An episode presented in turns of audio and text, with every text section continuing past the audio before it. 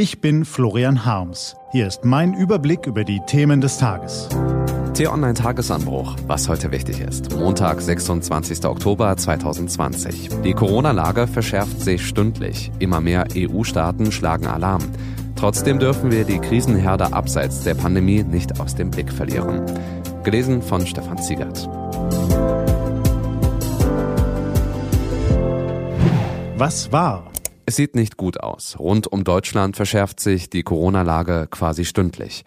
Spanien ruft den Notstand aus. Italien führt eine harte Sperrstunde ab 18 Uhr ein. In der Schweiz hat die Regierung die Situation wochenlang unterschätzt und versucht nun hektisch gegenzusteuern. In den Niederlanden ist schon fast jedes zweite Bett auf den Intensivstationen mit einem Covid-19-Patienten belegt. In Tschechien werden die Atemgeräte knapp. Das Land liegt mit 730 Infektionen pro 100.000 Einwohnern europaweit auf Platz zwei.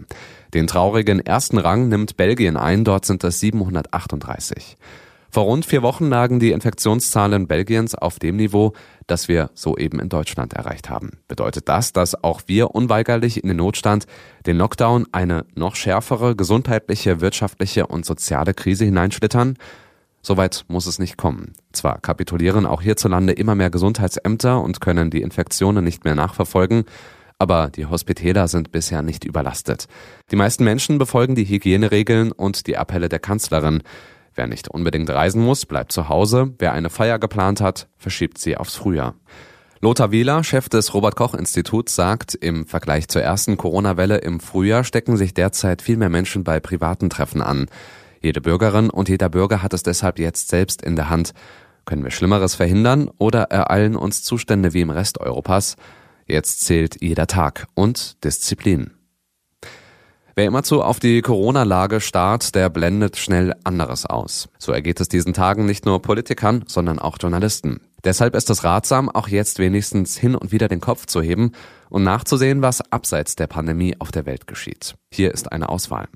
In Libyen haben sich die Kriegsparteien unter Vermittlung der Vereinten Nationen auf einen Waffenstillstand geeinigt.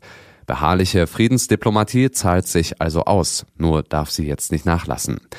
In Belarus haben am Wochenende wieder mehr als 100.000 Menschen gegen Diktator Lukaschenko protestiert und das Regime schlägt immer härter zu. Nun scheinen die Polizisten auch mit scharfer Munition zu schießen. Oppositionsführerin Svetlana Tichanowskaja fordert den Rücktritt des Despoten und hat für den heutigen Montag einen landesweiten Streik aller Unternehmen, die Blockade aller Straßen und den Zusammenbruch des Verkaufs in staatlichen Geschäften angekündigt. In Bergkarabach gehen die Kämpfe auch nach dem Washingtoner Krisengipfel weiter.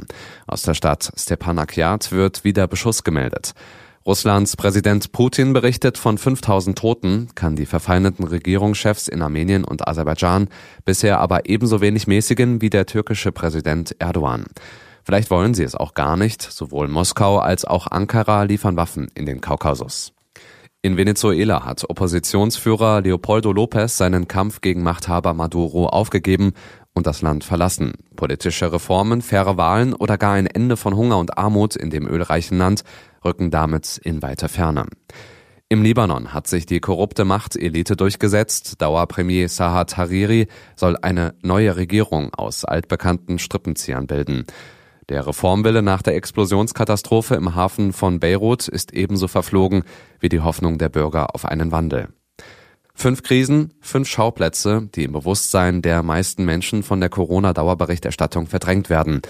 Ebenso wie die Hungersnöte im Jemen, in Syrien, im Südsudan, in Burundi, auf den Komoren, in Somalia, in der Zentralafrikanischen Republik und in der Demokratischen Republik Kongo wie der Aufstand in Nigeria, der Aufbruch in Chile, der Freiheitskampf in Hongkong und, und, und. Wir sollten diese Schauplätze nicht aus den Augen verlieren, wir könnten es sonst irgendwann bereuen. Was steht an? Die T-Online-Redaktion blickt für Sie heute unter anderem auf diese Themen. Die CDU muss angesichts der Corona-Lage wohl ihren Plan beerdigen, am 4. Dezember auf einem Parteitag ihren neuen Chef zu küren. Die Parteispitze will heute entscheiden, ob es stattdessen eine Briefwahl gibt oder ob sie den Showdown ins Frühjahr verschiebt. Und das Zentralkomitee der Kommunistischen Partei Chinas berät ab heute hinter verschlossenen Türen über den neuen turbokapitalistischen Fünfjahresplan. Dabei dürfte auch die Entscheidung fallen, ob Peking nach dem Handelskonflikt und der Corona-Pandemie sein Verhältnis zu den USA neu ausrichtet. Diese und andere Nachrichten, Analysen, Interviews und Kolumnen gibt's den ganzen Tag auf t-online.de. Das war der T-Online-Tagesanbruch vom 26. Oktober 2020, produziert vom Online-Radio- und Podcast-Anbieter Detektor FM. Den Tagesanbruch zum Hören gibt's auch in der Podcast-App Ihrer Wahl, kostenlos zum Abonnieren. Ich wünsche Ihnen einen frohen Tag.